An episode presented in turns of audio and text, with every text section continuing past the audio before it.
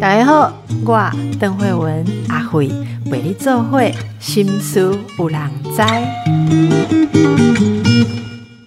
大家好，好哥来了，我是好哥。大家问好一下吧。哎，这个所有听众朋友，大家好，我是好学好哥，也非常开心又跟这个老医师一块聊天儿呃。上次好哥好序列来的时候，我们谈的是富小孩与穷小孩三，对，财商相关的，财商相关对的。对对其实如果追踪好哥的脸书，会发现所有的事情都是财商。对对，所有事情都是财商。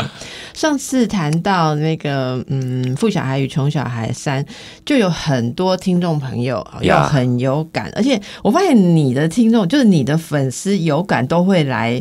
输出一些留言，我觉得是受到你的精神感召，觉得要行动。对要行动好要，行动愿意啊。好，我们现在来看这个 N Anita Yes，好，Anita Yes，这集忍不住重复听了三次。你知道我们之前讲时间就是金钱，所以有人为你花了三次的很感动。啊，好哥嗯，谈到的主动很打动我，在平日琐碎而忙碌的生活中，常常被疲惫击垮。主动这件事原来是这么有力量，一语惊醒。好、一语惊醒，非常谢谢你哦。然后后面他也有鼓励我来，对我这这段我来念好不好？对，我们互相一下，因为我觉得这个动力很重要。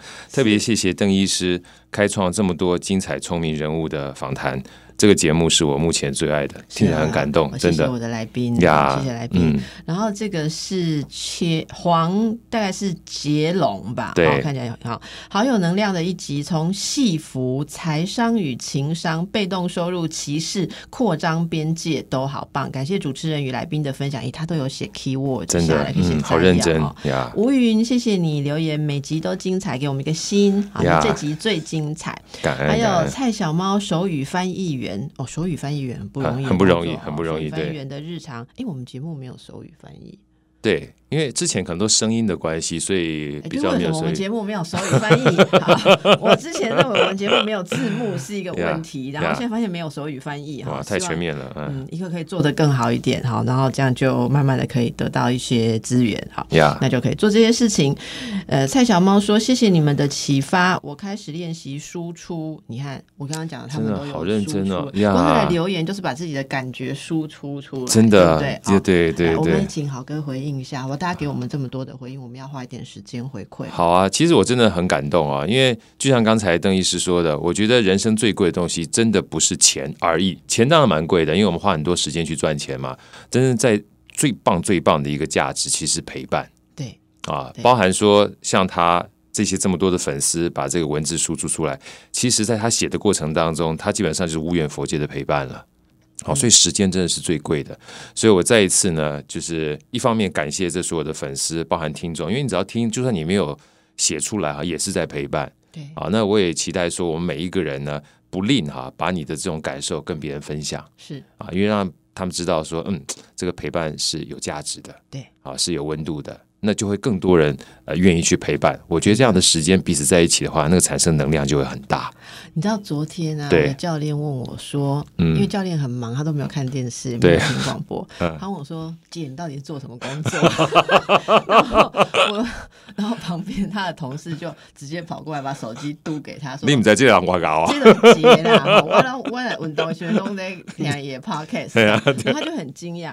后来他就跟我说：“那你做多久了？”对好，然后我就说：“嗯，做十几年了吧。”然后他那种吓到倒退的样子，说：“你十几年的青春，我坐在他对独立支麦在恭维嘛。”然后我也想想，哎，真的，他没有这，他没有讲的这么直白，可是他的表情跟他后面讲的，其实就是这个感觉。那我觉得对年轻人而言，我们花了十几年、二十几年做什么，真的是一个很难想象的事情。是，可是我觉得我我就跟他讲说，但是我觉得还蛮开开心。他问我说你要做到几岁？因为你知道，在年轻男生的眼里，我们真的已经是好像快要做古了，这样就觉得没有啊，你基本上在我心目当中就是一个大美女，她而且青春美少女啊。好哥，你这就是正能量。他问我说，我们我们小弟问我说，嗯你要做到几岁？嗯对好，然后我就说，哎、我没有想这个问题，因为我在工作的时候，我并没有在想几岁，因为我的工作不是那种届龄退休那种。我说，只要想做，就会就会继续做，这样。然后他就觉得很好奇，所以我今天看到这个，还有刚刚好哥你讲，我觉得我们现在很多的观念就是，我们做的事情真的是我们生活的部一部没错分像我们在工作，有时候尽量不要觉得说自己只是为了要换那个薪水，所以在拿自己宝贵的时间拿来做交易。对我们节目其实之前访过很多集，各式各样啊，包括很年轻人就离开银行啊，那个双胞胎姐妹去做 YouTuber 啊，或者什么，其实大家都有同样的概念，是我们。呃，我们要处理自己的财务，但是尽量找到方法，让你生财的方式，其实也生出其他的正能量，没错。或自己的呃正面的收获哈。呀，好，所以接下来我们要回答一个听众的疑问。好啊，好哥，记得，上次你讲到注意力这件事，对注意力。好，然后茱莉亚说，她觉得她听来听去，注意力这个部分我们讲的有点懵懵的，可是能我们聊来聊去，呀。所以我们今天再回到那个你觉得注意力很重要这件事情，再稍微帮大家解释一下。好，呃，我稍微回溯一下我们上次曾经提到的哈，我说所有的财富一般都是集中在金钱这件事情嘛，啊，那不管是李笑来老师要通往财富自由之路，或者是大家有机会去看《纳瓦尔宝典》，这些讲财商的这些大师们啊，他们都会有一个很重要的观念，我把它集结起来，就是真正的财富其实有三段，一个叫注意力大于时间大于金钱。对，那好哥做了一点简单的诠释，就是当我们赚到钱之后，钱呢把它当成工具，如果能为我们所用的话，被动收入就是让钱来帮我们赚钱。啊，我们一直赚钱是让钱变成更多的钱之后，钱来帮我们赚钱。比如说你今天去买房子啊，然后买房子之后把它变成你自己是房东，对不对？那这个房子呢，在帮你赚钱的时候，你就开始赚到自己的时间了。啊，因为有一句话，好哥常常自己提醒我自己哈，说钱是有机会越赚越多的，但是时间只会越花越少啊，因为时间到你生命尽头的话，一定越来越靠近的话，这个资源是越来越稀缺的。所以赚了钱之后呢，你才有机会赚到自己的时间。当你赚到自己时间之后，你才可以把自己的时间放在你注意力想要放的地方。啊，我们先讲一下上次讲的这件事情。比如说，很多人呃，包含豪哥自己啦，以前他说：“豪哥，你怎么不去做什么事情？不去爬山啊，不去运动啊？啊，你想要学跳舞，为什么不去学跳舞啊？”最长的一个 comment 就是没时间没，时间，对，对不对？所以，当你想要做这件事情的话，你先要累积你这个时间的资源，蓝光五赢嘛，哈，波赢并五赢嘛，哈。偶尔基本上还要讲讲句台语，要不然上次跟我讲说，小哥你是不是都没有讲台语哈？所以当你五赢的时候，你就可以把注意力拿出来。好，像这个时候就回到刚才这个听众可能问题，可是好哥我很忙哎，怎么办？我没有足够的时间，这是我们一般人常常会发生的问题，对不对？对我已经忙得跟鬼一样的话，我已经没有时间了，怎么还可能有时间去放到我注意力想要放的地方？嗯啊，那这个好哥呢，提供两个字，大家有机会可以把这两个字啊先记住。然后呢，有机会的话再去 YouTube 上面，因为好哥讲的只有这短短的几分钟，但是学习这件事情是多元的啊。你有机会的话，透过呃好哥讲的东西去 YouTube 上打了之后，去看一看这两个字有各种不同的方式，它不一定要花很多的时间，但是可以带来让你集中注意力，达到这个生命是为我所活的效果。这两个字叫正念，正正常的正，念呢是念力的念。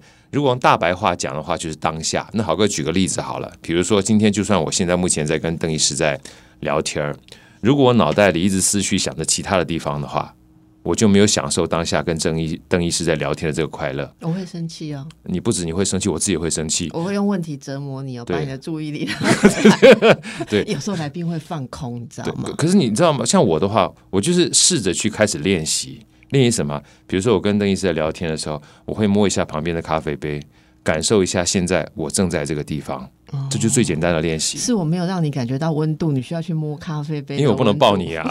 喂，我们这是要被剪掉了，糟糕了！糟糕，这个这个这个这这个隐含的有有有有已经很明显吗？我只能摸咖啡杯，不能这个抱抱抱好真的是一个好人，每天都带来正能量，这样子哈。所以我说注意力这件事情很简单啊，注意力的话就是感受当下就行了。就是感受当下。那最感受当下的一件事情，就是当你感受当下的时候，不管是摸咖啡杯也好，或是告诉自己我现在在干什么也好，或是包含你在吃饭的时候，我们讲细嚼慢咽，它其实不是帮助消化而已，是让你感受一下你在吃东西，对，你就不会囫囵吞枣、狼吞虎咽的，没有把吃饭这件事情当成是吃饭。过了，哎，我到底多少洗不夹洗不夹？我夹啥？我们会有常这种情况就啊。浑浑浑浑噩噩过一天。对，所以注意力这件事情呢，有人说一定要很长，我说不用，有时候就几秒钟就可以了。我现在正在吃饭，这段时间属于我自己的，这就是一个简单的刻意练习。是然后，当你每一段时间都注意在当下的时候，它某种程度上面，在那个时间点有一些不愉快或不开心的事情，因为你注意现在事情，就把它排挤掉了。对，那这个情况之下，这一段时间就属于你的是。啊。那好哥说这个东西属于你的时候，你就开始过主动的生活了。呃，我觉得刚刚这一段应该把它弄起来，剪一个精华或是什么。而且我觉得很妙是，好哥，你知道，因为我们每天访问一些来宾嘛，对对对，很多人从不同的呃呃这个途径，但是最后我觉得整理出来的这个道理都有。呃相同之处呀像我记得前几天的来宾就是我们访问那个主动脉医师，啊他在讲说怎么样在生活当中用佛的概念、佛法的概念，让自己可以轻松。他其实也讲到了，呃，像我们在关注自己的状态的时候，最入门的状态就是你去观看自己念头的起内落。关嘛，哈对，那其实这个其实也是跟正念有关系。其实正念，我跟大家补充一下，我以前最早我们呃像心理学在讲正念的时候，很多人一般大众都会把正念跟正向思考混为一谈。其实正念它并不一定是要正向，呀，他并不是要觉得说哦，我今天一定要更好，我明天要更好。其实我我我我不知道有没有更好的翻译的方法，因为它的原文应该叫 mindfulness。mindfulness 就是说，你其实就是如实的去关注你当下的状态，是你自己的身心，特别是心的状态。所以，也许你就是会在像刚刚好哥哥讲的，你的注意力可以在自己身上的时候，你会看到说，例如我现在在焦虑，是。啊、我现在在嗯悲伤，好，我现在在起一些交战矛盾的念头。当我们开始站在这样状态去关注的时候，其实你就有了一个比较脱开的空间。于是，所有的那些东西，刚刚好哥说，就可以把刚刚那些主宰你的一些意念，把它推到旁边去，把它排挤掉，然后剩下的注意力为我们自己所用。我觉得这好像是在在溺水的地方，你起来呼吸一样的那样的开始哈。没错，所以我觉得正念这是很有意思，我们以后也可以请好哥再来跟我们聊更多这个正念的。所以老哥自己也是对这样子的操作是很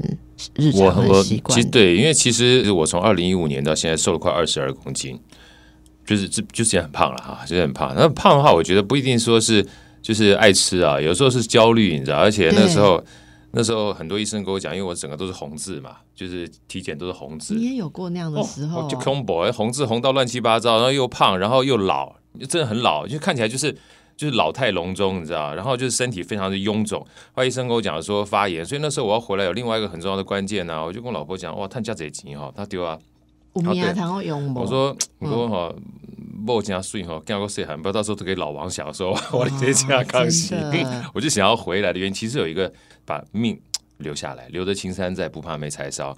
所以其实后来回来之后，你就会刻意的去在乎自己的健康。嗯，人都是这样子嘛，碰到问题才会解决问题嘛。所以一个是运动啊，让自己的肉体能够比较健康。对那另外，其实因为回来之后，你开始五营啊，所以可以开始把之前那种焦虑跟焦躁重新整理一下，要看看书啊，了解一下说我们自己心理到底怎么样才可以健康啊。所以像正念的话，就开始慢慢练习。后来，包含我自己是天主教的，呃，可是我觉得很多的宗教，就像刚才邓医师讲的，他大概是，呃，我觉得大道至简。是是，所以很多道理，基本上你谈到本质的时候，待会提到好哥的新书啊，也是大道至简。有时候不用把太多的专有名词当成是阻碍我们去学习的门槛儿，嗯，这个很重要。真的。我们来检查一下你的书有没有专有名词哈。书名叫做《赢在逻辑思考力》，对，玩一场扩张边界的游戏，有没有专有名词？嗯，这个目前看起来没有，但是我真正比较喜欢的话是更下面那个副标题，他说逻辑思考是什么？其实就是理解他人的过程。啊，这其实是我隐藏在下面，我自己给我自己的一个提醒，就是尽量尽量尽量的话，到最简，就是从最大字到最小字，然后中间这个字到最小字，就是理解他人嘛，哪有这么复杂？所以呢，我们如果能够理解他人，有理解他人的过程一直在进行，我们就会赢喽。因为赢在逻辑思考力，啊，逻辑思考就是理解他人的过程，所以就是赢在理解他人的过程了。没错，可以这么说。所以我理解他人就可以扩张边界，诶，其实是我们上一集谈过的概念，嘛。没错，好对，是个延续。我都不知道是不是你刻意帮我埋下的伏笔，让我这一集可以再来。是，所以我们这本书其实会有谈到四大核心思维、四大重要原理、四大内化心法、四大应用方向。对，但我们时间有限，所以我会把它简简化一点点。对，好，那我们就让大家现在做什么，你知道吗？对上网订书。等一下再回来。我们现在来谈赢在逻辑思考力。哈，我先说一下我的理解啦，就是上次有谈到扩张边界，讲到边界的时候，其实我们好像还讲了区分这件事情啊。例如说，我的我们的区分边界，你觉得你没有办法进去或没有办法使用、没有办法靠近的种种人事物，可能都限制了你自己。没错。那呃，扩张边界就是让我们可可以说是打破藩篱，或者是跨出，好跨界跨出。以前会讲跨界或跨出，其实是扩张，因为跨比较是你走去，你过去又过来，其实还是在跑来跑去。可是我对觉得扩张是有点把自己的系统变大变大变大，哦，好我的功能对吧？就厚了。所以立功利用扩张嘛，对啊，好我的就厉害哎。扩张也是一个比较积极性的语言，对，尤其是我在上课的时候，跟很多好朋友在聊天，还帮学生在聊天。我们以前不讲说 跳出舒适圈嘛？哈对对，那我就说，哎呦，好不容易找到个舒适圈，干嘛跳出？所以你是扩张，你是扩张舒适圈。扩大舒适圈不就好了吗，我？比较喜欢这个哈。哦，啊那那好哥，你介绍一下你的书，大家怎么样来读这本书？因为你其好实从呃，就是你刚刚说的嘛，思维原理、心法应用哦，你是怎么分这个架构？大家应该怎么使用这本书？好，我这样讲好了哈，就是这四大块呢，基本上心法应用架构啊，大家有机会去看书，那里面有非常多的故事。我这本书里面大家最多就是故事。那好哥常讲说，包含这个逻辑思考哈、有一个非常重要底层逻辑。逻辑思考有非常重要的底层逻辑，你记不住的东西是不会成为你思维的东西的，所以你要先记住。好，对不对？就像我们刚刚有分享说，哎，正念，对不对？然后如果说，哎，我这个东西不要记，我可以在 Google 上面找到，但是你连正念这两个字都没记住的话，你连估怎么估都不知道，意思有没有道理？也在记新书五郎在，他回去华心事有人知昨天那一集讲了什么，是还可以找对那如果要有知，他如果你连心事有人知都没有，你都记不，住，就没办法了。嗯，对，所以你记不住正念，你要记住心事有人知；你记不住心事有人知，啊你要记住邓慧阿慧，对不对？你就发现啊，我们不要记哈，我们只要能够查到就好了。你要能够查，你也要能够记。对对，这很重要。是不是？很多人说啊，这个东西不用记。我说，所有逻辑思考的底层逻辑，你要先记住一些东西。是，但你记这东西不用记太多，记得越少，学得越多。这是一个反思维的。哦，为什么？因为你想要记很多，什么都记不住。有时候，比如说我这样跟这个阿辉讲说：“哎，阿辉，我跟你讲哈，我讲有几本册就好呀。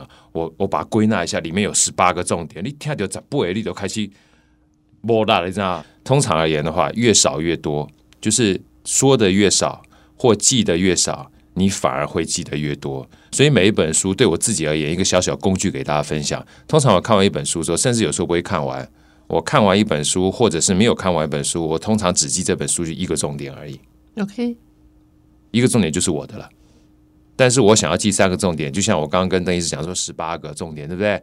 然后如果我再贴心一点的话，我帮你过滤过了，邓医师，这十八个重点我重中之重，一共只有两点。嗯嗯，你一听完毕之后，立马压力就消了，对然后会问到底哪两点，你会想要记。是当你想要记的时候，我再把这两点跟你讲，这两点基本上其中只有一点更重要，你就记这一点就好了。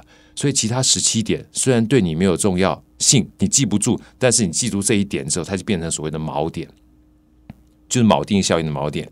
所以好哥呢，也想把这本书呢，透过三个很重要，好哥自己觉得呃学逻辑思考力非常重要的重中之重，跟大家做分享，一共就三点，每一点只有四个字。第一个，什么叫逻辑思考？就是扩张边界。等一下我会简单分享一下，其他你都忘记都没关系。第二个叫做以终为始，先想自己的目的，再想你要做什么。第三个的话，行动为王，走丢丢啊，跟我们上次有提到的是很类似的。所以扩张边界，以终为始，行动为王啊。包含现在的话，好哥在跟邓医师的聊天过程当中看得到录影，就知道我事实上没有拿任何笔记。为什么要我自己先记住我才能讲啊？扩张边界，以终为始，行动为王。对你记住的话，下次这件事情在你脑袋里面，你稍微要再去反刍的时候，你就可以从这三句话或三个四个字去反刍一下。嗯，好哥曾经说过扩张边界是什么东西，然后我就告诉你有两句话，什么叫扩张边界？从不知道到知道，从不理解到理解，你只要记住这两句话，就是扩张边界。什么叫不知道叫知道？我们读书啊，听课啊，听 podcast 啊。听心事有人知啊！你原来没有听过这样的概念，没有听过这样的观点，但是你听了之后，你就扩张你的知识边界了，就是从不知道到知道。那另外一个从不理解到理解，某种程度上，就是我们常常看到表象啊，就推测这个人是什么样子的，但却不知他背后有很多故事，你不知道，嗯，是吧？哈，就像老哥，因为这本书，我常常跟别人分享另外一本非常喜欢的书，叫《与成功有约：高效人士七个习惯》，斯蒂芬·科维。特别写的其中的故事就很让我感触啊！史蒂芬·科维有一次坐在地铁上面，坐在地铁上面呢，地铁很安静，就只有几个乘客。然后突然呢，到一站停了之后，一个爸爸带这个三个小孩就上来了。啊，爸爸坐在这个角落里，三个小孩吵得跟鬼一样啊！大家基本上就看着爸爸，看着小孩，Kimoji 就 by。史蒂芬·科维忍不住就过去跟他爸爸讲：“哎，这位父亲啊！”这爸爸突然间：“哎，什么事？”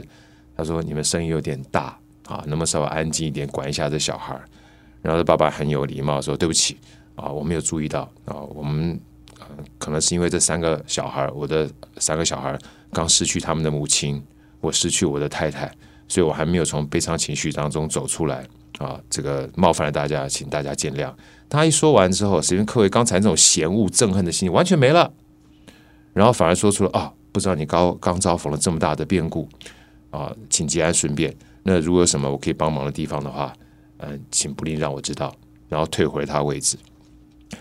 然后当他退回他位置的时候，史宾克维再扫视了一下原来在车厢里面其他乘客，哎，大家完全没有把眼光放在这群爸爸跟小孩身上了，该做什么做什么，没有完全安静下来，事情还在发生，但是你看法不同了。所以其实什么叫理解？豪哥自己的看法是这样子，就是影响我们。自己判断的，从来不是事件本身。这记忆心理学上面聊的这个事基本上是，呃，邓医师的专业哈，就是而是我们看待事情的看法啊。那这个看法呢，某种程度上面跟背后的故事是有关的，所以不要奏下结论，回到他背后的故事，包含他的角度，包含他观点。停一下，等一下，问一下，就是从不理解到理解的过程。嗯，这也是一种扩张边界。对，所以扩张边界，如果大家忘了，记得好哥分享的这个故事，可以当做一个参考。那两句话是不知道到知道，不理解到理解。好啊，这是好哥讲的第一个，呃，所谓扩张边界。那边界要扩张到什么程度呢？对不对？那某种程度上面，好哥告诉我自己，就是以终为始。最重要的目的呢，就是你想要干嘛啊？当你知道这个逻辑的时候，你就不会拼命赚钱而已。你会赚了钱之后，知道有了这个钱，我要能够去掌握自己生命的选择权，然后把我的选择权放在我真正时间分配的价值的地方。这个就是逻辑啊！当然，其中有一个故事，我还要特别去分享啊，就是呃，有一次我跟我老婆去路易莎喝咖啡嘛，啊，喝咖啡，然后喝咖啡之后，呃。本来享受两人温馨的时光的，他看手机、看短视频，我看书。这段不要给他听到，不要感觉好像我在说他比较。美艳姐，这多爱听姐哈。不要觉得好像他在看短视频，我在看书，好像我比较格调一样，不是这个意思，是真的这个场景是这样。就在看看短视频之后，他可能看到一个非常好看的东西，想说：“哎，老公，跟你聊一下。”叭叭讲半天，发现没反应，你知道吗？他就火大大叫：“老公，我说什么事？”他说：“我刚跟你讲半天，你没听到吗？”我说：“哎，我没注意听到。”你耳朵有问题，你要去看医生啊！还没听到什么东西被骂一顿，你知道？然后点点挂恭维啊！叫你去看医生，你就听得到，就就听到。讲话你就没听到。然后就点一下，我想说，到时候去看邓慧文医生就好了。然后后来过一段时间，我看到一段很有价值的东西，我想跟他分享，我就讲一段，你看这段好有意思。然后发现老婆没有理我，他看短视频，他看视频。我说老婆，什么事啊？我说我刚跟你讲这段，你没有听见吗？我没有听见，你口齿有问题，你要去看医生。后来我听完之后，我自己也乐了，你知道？我就说老婆，等下等下，我们就他妈的，我们就搞一下这个逻辑，好不好？什么逻辑？啊，刚才你叫我，我没有听见，你的结论是我耳朵有问题，要去看医生。他说对啊，说那我跟你讲话，你没有听见，是我口齿有问题，我要去看医生。他说对啊，然后他自己开始笑了。我说，所以结论就是，不管谁有没有听见，都是在下鄙人我有问题，要去看医生，对不对？他说对，对对，他这样很开心。我说哦，那我知道这逻辑我也觉得。他的逻辑好好，我觉得嫂子的逻辑真好。然后。呃，完毕之后呢，我说对，搞了半天，我这个人就是有问题，他也笑，我也笑，然后我们基本上就是度过了一个非常开心的咖啡的这个早晨的时光，然后回去的中午就吃了一大餐。那我要讲这段故事，就是我可以在各个不同的时间跟他争到底，当一个抬杠的高手。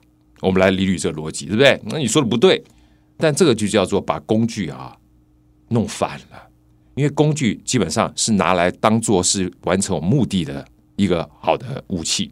那在那个节骨眼的话，如果你以终为始去思考的话，我就是要温馨的，所以你一笑置之，幽默就是解决当下最好的一个工具。而不去争个你死我活，要不然很多人在学这逻辑的时候，都要把自己变成辩论高手，那就完蛋了，对，这真的很重要。是吧？所以我说逻辑思考以终为始，哈，简单的讲，就是先思考后逻辑。思考你要的是什么？你要的是要把时间为自己所用，有一个主动权的话，金钱只是过渡的，所以金钱它就变成了是一个完成过渡时期的逻辑工具。到咖啡厅。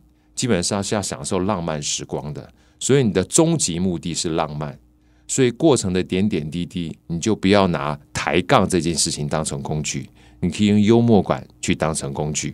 那这个情况之下，你要达到的目的，你就可以达到了。是是，那这个先想这个呃，我觉得以终为始，这个我我刚刚觉得很受用。对，因为有时候我其实包括我自己在反省我自己，有些时候擅长呃思考或是分析或是追问的人，像我们可能有点职业病啊、我们有时候在任何的场域，那个事情出来的时候，会一直想要把那个。思考或那个不了解的东西弄清楚，可是，在关系或者在某些事情上，如果没有搭配到第二个的话，我觉得有时候真的就会嗯失去重点了。对像呃，比方说像。我我看到我先教小孩啊，我觉得我通常都觉得我比他会教小孩，可是在这件事上我真的是折服了，就是 呀，嗯，好吧，总而言之，爸爸弄错了一个事情，对。那就被女儿责怪。你知道，老婆是不能责怪老公啊，我们没有这个权利哈，啊会被凶啊我们是负责浪漫啊，那个，但是女儿对爸爸很凶，对对对对女儿女儿女儿是很凶，所以女儿看到爸爸什么东西弄错，而且是帮他弄，帮女儿弄女儿的事情，可能呃什么东西要写在哪里，填在哪里弄错了，女儿就直接责备他，对对然后责备他，爸爸就默默的接受，去去更正这样对，然后女儿就继续讲第二次，再重复了一次她的错，再把她数落一次，哎，然后爸爸又有默默跟他数到第三次的时候，爸爸就把笔一丢。你已经讲三次了，好他说你已经讲三次了，然后女儿就说，因为你都好像没有听到，你也没有道歉，好，你也没有怎样，你耳朵有问题哦。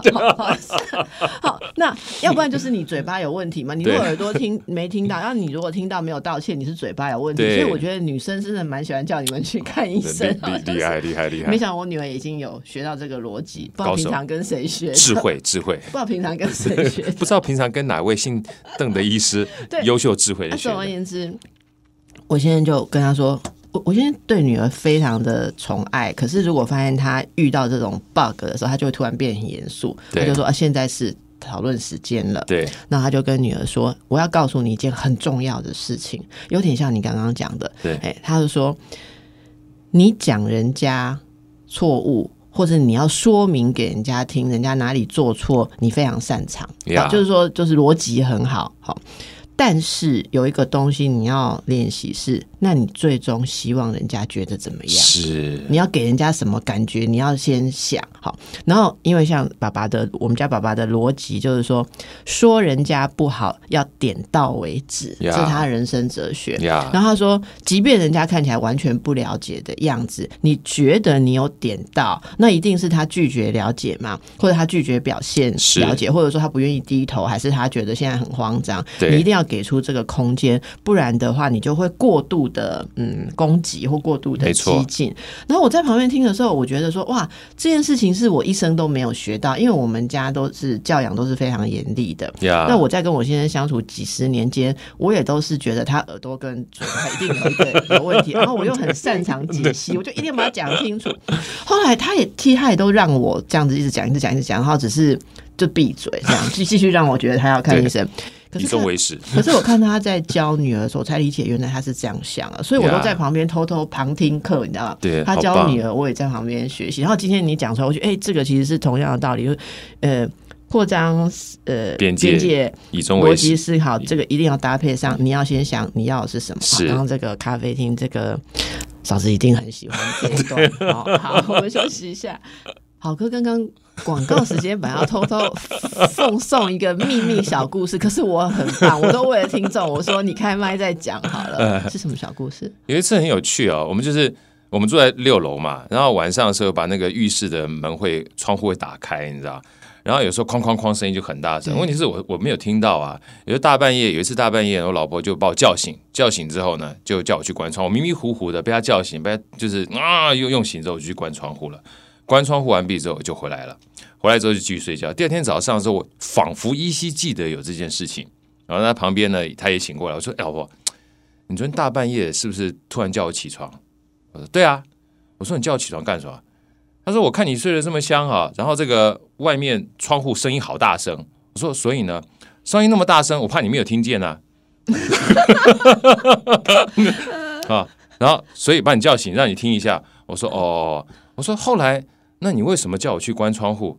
哦，因为声音这么大声，如果你不关窗户的话，我怕你睡不着啊。哇，好有智慧哦！后来他讲完这段之后，我又稍微整理一下，我说：“等一下，老婆就他妈的，我我我再理解一下，我睡得很熟，然后外面窗户很吵，所以你把我叫醒是怕我没有听见那个声音。”他说：“对啊。”然后你叫我去关窗户，是因为怕声音太大了，会吵到我睡不着。他说：“对啊，你看我对你多好。”我好想帮你们拍短剧，我好想帮这对夫妻拍短剧，这个很好看。我说：“这乍听一下完全没毛病，你知道吗？嗯，对不对？逻辑缜密啊！逻辑缜密，所以我才讲啊，他常常让我扩张边界。是 啊，让我知道说，当你站在你自己角度的时候，你永远可以有一个不同的想法，也让我再次证明不要骤下结论，理解别人的角度跟观点。好，那他自己讲完之后，我重新再复述一下，自己也乐了。他说：“哎呀，没想到我是一个逻辑这么好的人。”然后我就说了一句：“对你真的是逻辑一个太好的人，能够在你旁边学到这么多，真是我荣幸啊！”好，那我们就各开很开心的开始了美好的早上一天。所以其实啊，回到刚才这个邓医师在聊的啊，就以终为始这件事情，我自己给我自己的一个呃最近写的两句话啊，最近写两句话都是给我自己提醒。很多人家说好哥，你这不是为什么不教人？我说我没有办法教人，因为我不知道他要的是什么，我只能就我的提醒哈，放在脸书，放在各个不同的这个呃，所谓社群媒体上面，告诉大家我的故事。那如果你觉得哎，刚好这个故事哎好像跟你有点像的话，你可以截取一部分当参考。啊，那这两句话呢，呃，也是跟刚扩张边界有关系的哈，就是有空多读书，嗯，没事多认输。啊，多读书的话是知识扩张边界嘛，听 podcast 啊，听新史文字都是多读书嘛，对不对？然后没事多认输啊，就像我刚才跟我老老婆沟通这一段，你要争个你死我活的话，你永远可以在结论上面钻牛角尖。但是认输之后回过头来，它就变成了我的一个很重要的谈资，可以跟这邓医师在那聊天。而认输这件事的底层逻辑，我给我自己的定义，其实就是幽默感。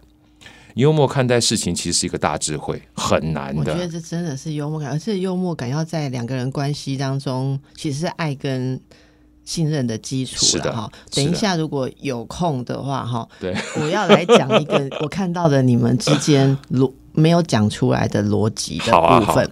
那下一个是行动行动为王，为王啊，就是我们知道这些东西，但是你要化为。要真的实践在你的行动里面，对这样，其实我们上次也讲过啊，包含刚才一开始的时候，这个邓医师有在聊啊，聊这个过程当中，其实对我自己个人而言的话，其实从二零一五年回来，我刚刚讲说我已经瘦二十多公斤了，我也从来没有想过我会参加铁人三项啊。为什么？尤其在我二十啊三十二岁的时候，就有个二十八岁的年轻人。呃邀请我去参加五十一点五公里的铁人三项。五十一点五公里就是呃游泳一点五公里，然后跑步呃骑脚踏车四十公里，然后这个跑步十公里，就五十一点五公里嘛，一点五加四十加十啊。然后那时候我就拒绝他了，我三十二岁，我说我跟我跟中年啊，你知道，我跟就就老啊，怎么可以参加这个？你二十八岁你还年轻，这个是年轻人在玩的。可是后来等我从大陆回来的时候，四十五岁的时候遇到了我两位非常重要的人生贵人，一个大我十二岁，一个大我十四岁。他们分别都是接近快六十岁的时候，完成了五十一点五公里跟一百一十三公里半超级铁人铁人三项。嗯，然后他们邀请我骑脚踏车、跑步参加铁人三项，我就跟他讲说：“哎，之前我年轻的时候有人找我，三十二岁，现在四十六岁的时候你们找我。”我，但是我碰到你们，我就没有办法说哇，行有老啊，你知道对不对？因为你们两个不是比我老，年纪比我还大。他们说丢啊，你们在啊？他说你不知道有一句话叫老吾老以及人之老吗？我讲下面意思，即故为艺术用台语讲了，老翁老五郎比你更加老了，就是叫你不要觉得自己老，你只要做了就知道了。所以我说一下结论啊。所以后来因为这两个贵人跟大哥的关系，我从。四十六岁一路这样走走走走走走到四十八岁的时候，完成了一百一十三公里的铁人三项。然后在五十岁、四十九岁的前夕的时候，完成了超级铁人，也是两百二十六公里的铁人三项。呃，倒不是说我多骄傲哈，因为别人再叫我再参加一次，很骄傲。当时完成很骄傲，但别人再叫我再参加，我讲买买被买被买买买就跳没哈。但很重要的关键是你不做不知道，你做了才知道。第三句，豪哥想跟大家分享：输得起就好。不做不知道，做了才知道，输得起就好。豪哥，什么叫输得起？我说不要把自己搞死就行了。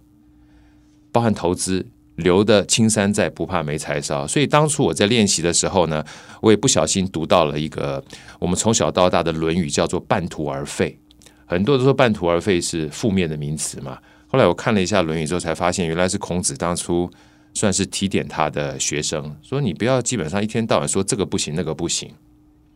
你不要画地自限，你只要往前做，行动就对了。就算做到一半没有办法达到目标，你至少做到一半了。就算你做到一半废掉了，你也做到一半了。比你什么都没做，你已经做到一半了。后来就开玩笑讲说：“哎呀，对，所以以后基本上参加马拉松哦，一定要先报全马，然后 一定要准备半途而废，然后你比较容易走得过对你，你基本上。跑到一半跑不动了，你跟他讲说，其实我报的是半马 就好了。所以其实这就是行动为王。好哥想跟大家分享，你想再多啊，都没有来得做啊，来的会有反馈。所以不做不知道，做了才知道，输得起就好。就算半途而废，你也做过了。是啊，所以为什么说在这本书的时候，因为行动为王，我下了两句注解。其实这是两位贵人跟我分享的。他说这个。不管说你做不做这件事情啊，他说不做想一辈子，做了讲一辈子。但是你一旦做了，你可以讲一辈子，包含半途而废。啊，不走鬼啊，不做行功，不不做想一辈子，做了讲一辈子。好，还有好吧，那好哥，我现在要讲你刚刚跟那个大嫂啊，对。那个开窗户的事情啊，对，我觉得他的逻辑真的很棒，而且。而且是你虽然没有讲出来，可是你们无言当中啊互动的那个逻辑啊，我我看到的逻辑是这样，他就是呃外面很吵哦，就站在老婆的立场是说外面很吵，然后老婆睡不着，看这个老公 竟然睡得那样哈，跟猪一样，基于基于这个。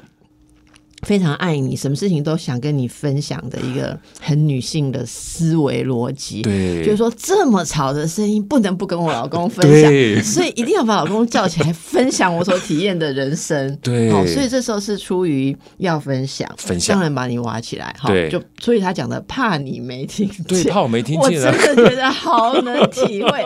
然后呢，那你就乖乖的起来了啦，没有发脾气这样，因为一般的老公是会发脾气的。对对，然后你起。来了之后，再来又要睡了嘛，对不对？对而且又要睡了，就怕你睡不着，所以请你去关窗。啊，为什么不是他起来关，对是你关呢？因为这里面就还是有着一种我们之间，如果能够我用脚踢踢你，你就去做什么，那就还是 一种爱的表示跟爱的证明。对对所以透过那一个晚上，你知道吗？大嫂不但跟你分享了人生的点点滴滴，连风声，连窗户，然后他还再次啊邀请你互动了一次，永远就像谈恋爱一样，他叫你做什么撒个娇，你就会去做，然后你也执行了。所以在那一个风吹的晚上，你们的感情又更上一层楼。你看说的真多好啊！大智对慧，，所以我是觉得大嫂写个书，大嫂也写个书。好，哎、我觉得那个逻辑应该很多人会有共鸣。真的很多人会有共鸣，没错。但是呃，我们各位听众朋友，你知道，